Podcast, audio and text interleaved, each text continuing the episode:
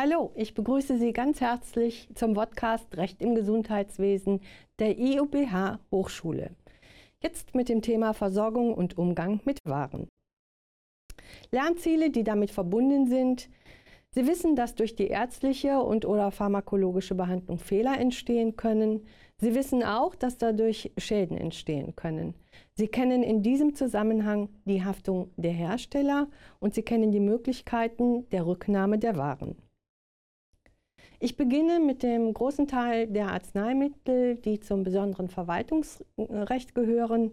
Das AMG, das ist die Abkürzung für Arzneimittelgesetz, regelt insbesondere die Ein- und Ausfuhr von Arzneimitteln in den Paragraphen 72 fortfolgende, den Verkehr von Arzneimitteln in den Paragraphen 43 fortfolgende sowie das, die Apothekenpflicht in den Paragraphen 84 fortfolgende auch die Haftung für Arzneimittelschäden, die sogenannte Gefährdungshaftung des Apothekers.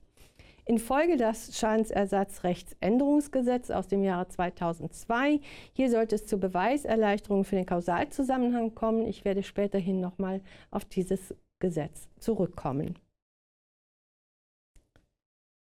Arzneimittel als besonderes Verwaltungsrecht unterliegen einmal diesem AMG, was ich zuvor schon gesagt hatte, das Arzneimittelgesetz, aber auch der Verordnung über apothekenpflichtige und freiverkäufliche Arzneimittel. Hier schon mal die Unterscheidung zwischen diesen beiden großen Arzneimittelgruppen. Apothekenpflichtig heißt immer mit Pharmazentralnummer, freiverkäuflich heißt immer ohne Pharmazentralnummer. Welche Arzneimittel bedürfen nun der Apothekenpflicht? Das sind einmal die Arzneimittel, die wir als RX Arzneimittel, verschreibungspflichtige Arzneimittel bezeichnen oder aber auch OTC-Produkte, Over-the-Counter-Produkte. Das sind die, die ohne Rezept abgegeben werden. Daneben sind in der Apotheke natürlich auch noch andere Produkte zu finden. Es geht hier nicht nur um Arzneimittel, das möchte ich nur noch mal betonen. Welche Arzneimittel sind für den Verkehr außerhalb von Apotheken freigegeben? Die sogenannten frei Arzneimittel. Das sind die Arzneimittel, die Sie auch in den Supermärkten wiederfinden. Also alles das, was in diese Gruppe der Lifestyle-Produkte oder Tees oder äh, mit medizinischer Wirkung gehören. Das AMG regelt in Paragraph 48 die Arzneimittel mit diesen besonderen Anwendungsrisiken. So werden die Risiken auch bezeichnet. Also besondere Anwendungsrisiken haben immer die Arzneimittel, die dann eben verschreibungspflichtig sind, die sogenannten AX-Arzneimittel. Und das BMG, das Bundesministerium für Gesundheit, mit Zustimmung des Bundesrates und der Sachverständigen legen fest, welche Arzneimittel dies sind. Der Vertrieb von Arzneimitteln, so wie wir ihn kennen, passiert natürlich in den öffentlichen Apotheken. Das sind die sogenannten Offizienapotheken, das ist der Fachbegriff dafür, innerhalb und außerhalb der öffentlichen Ladenöffnungszeiten. Ähm, Sie wissen, dass Sie durchaus auch außerhalb dieser Ladenöffnungszeiten auf Bereitschaftsdienste der Apotheken stoßen. Das ist hiermit gemeint. Dann kommen wir zum Fremdbesitzverbot. Also Apotheken dürfen keine Kapitalgesellschaft, wie zum Beispiel die Rechtsform einer GmbH oder AG bilden und es gibt auch einen eingeschränkten Mehrbesitz. Ein Apotheker darf nur bis zu drei Apotheken betreiben.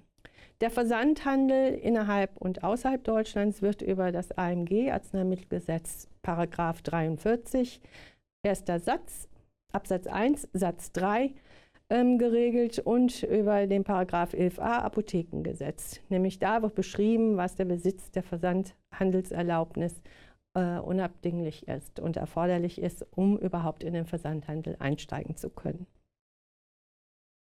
Ich komme nun zu einem besonderen äh, Vorgehen in, äh, im Bereich der Arzneimittel, nämlich den Rückruf von Arzneimitteln. Wenn Sie jetzt mal auf meine Hand schauen, dann stellen Sie sich diese bitte mal in Rot vor. Da steht es auch schon im Text, rote Hand. Der rote Handbrief ist das Mittel, um äh, alle zu informieren, wenn es Probleme mit Arzneimitteln gibt. Die werden gemeldet, sind meldepflichtig, wenn es Probleme gibt. Äh, entweder melden Sie direkt oder der Hersteller meldet direkt.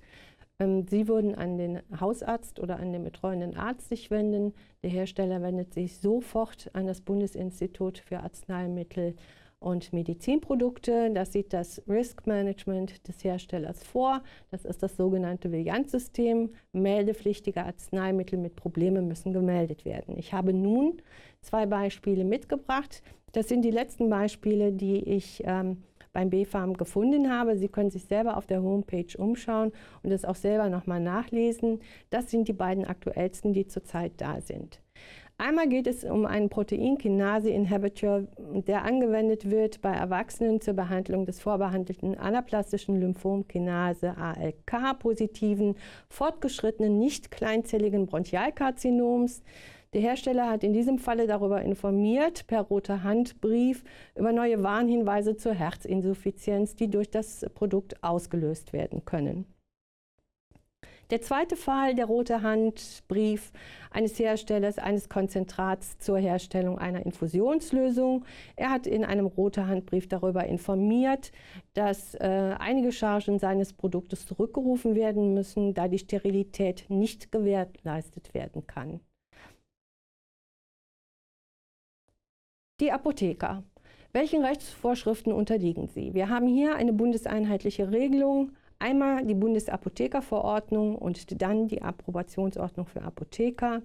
Wie kommt nun ein Apotheker an die Erteilung Approbation? Er muss diesen Antrag selber in dem Bundesland stellen, bei der zuständigen Behörde stellen, indem er auch ähm, seine pharmazeutische Prüfung abgelegt bzw. auch bestanden hat.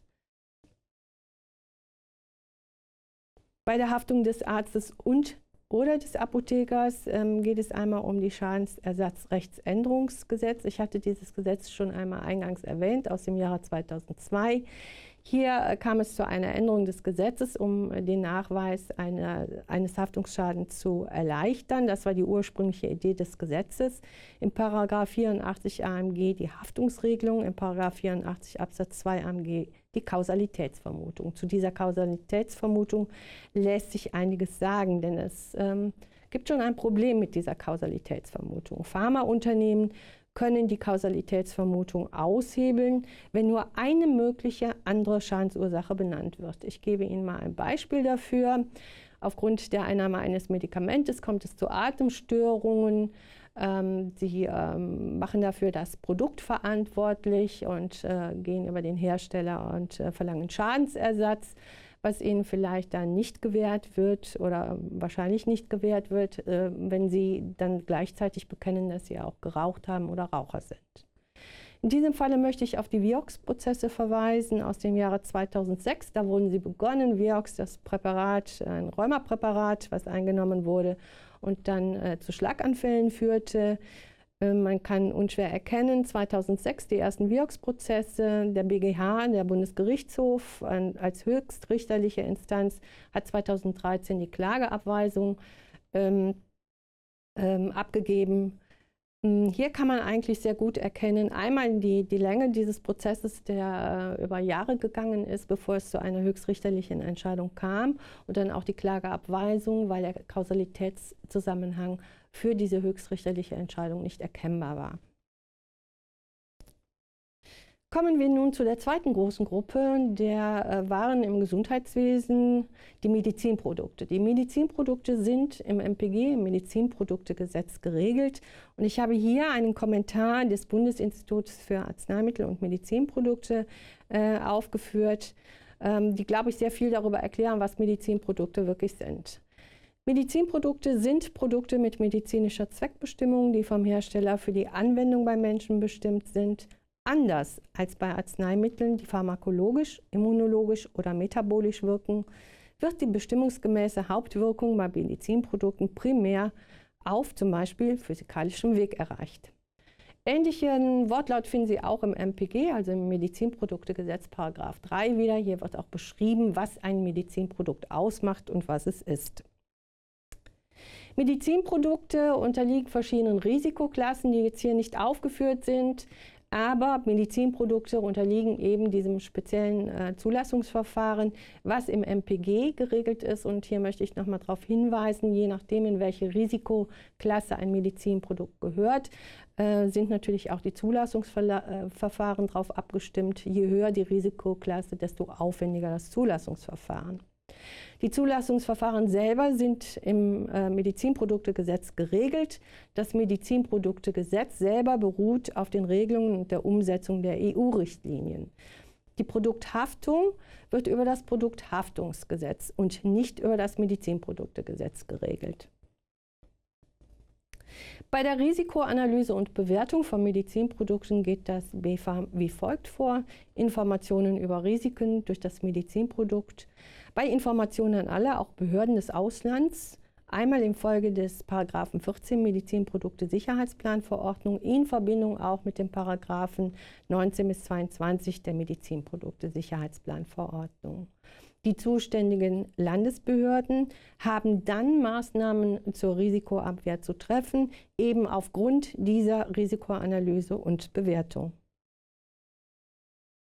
Der Hersteller ist verpflichtet, Mitteilungen gemäß 2 Nummer 4 der Sicherheitsplanverordnung an das BfArM, dieses Bundesinstitut für Arzneimittel und Medizinprodukte, zu senden. Hier gibt es also regelrechte Verfahrensanweisungen, wie vorzugehen ist. Beispielsweise über Kundeninformationen enthalten, Informationen von Herstellern über eigenverantwortlich durchgeführte Rückrufe von Medizinprodukten. Das Produkthaftungsgesetz äh, im ersten Absatz, äh, äh, Absatz 1, Satz 1, beschreibt ganz deutlich, Schutzgüter sind Leben, Körper und Gesundheit. Das Vorliegen eines Materialfehlers bei Herzschrittmachern oder Hüftimplantaten oder auch anderen Produkten, wir haben hier eine große Auswahl von Medizinprodukten, die in den letzten Jahren in den Haftungsschaden hineingekommen sind, wie zum Beispiel auch die Brustimplantate der französischen Firma PIP, ähm, führen natürlich ähm, dazu, dass der Patient aufgrund des Produkthaftungsgesetzes auch Möglichkeiten hat, dagegen vorzugehen, wenn ein Materialfehler vorliegt oder eine wissentlich falsch gemachte Angabe. Er hat dann Anspruch auf Schmerzensgeld oder auch auf Schadensersatz. Ich fasse die Versorgung und den Umgang mit Waren wie folgt zusammen. Unabhängig davon, ob es sich um ein Arzneimittel oder Medizinprodukt handelt, sind fehlerhafte Produkte meldepflichtig. Und hier gebe ich noch einmal zu bedenken, dass es nicht nur in der Anwendung so ist, also Medizinprodukte, die zum Beispiel am Patienten angewendet sind, sondern betroffen sind natürlich auch die Anwender selber, also Ärzte oder anderes Personal im Krankenhaus oder in der Arztpraxis, die ebenso davon betroffen sein könnten. Schadensersatz kann dann geltend gemacht werden, wenn der Kausalzusammenhang nachgewiesen wird. Und wie ich zuvor schon sagte, anhand des Wirksbeispiels ist das nicht ganz einfach. Und man braucht auch einen langen Atem, um hier zu seinem Recht eventuell kommen zu können. Auch wenn es Rückrufaktionen gibt, ist das nicht zwangsläufig der Hinweis auf Kausalität. Wie immer wünsche ich Ihnen viel Spaß beim Nacharbeiten und wünsche Ihnen bis dahin alles Gute.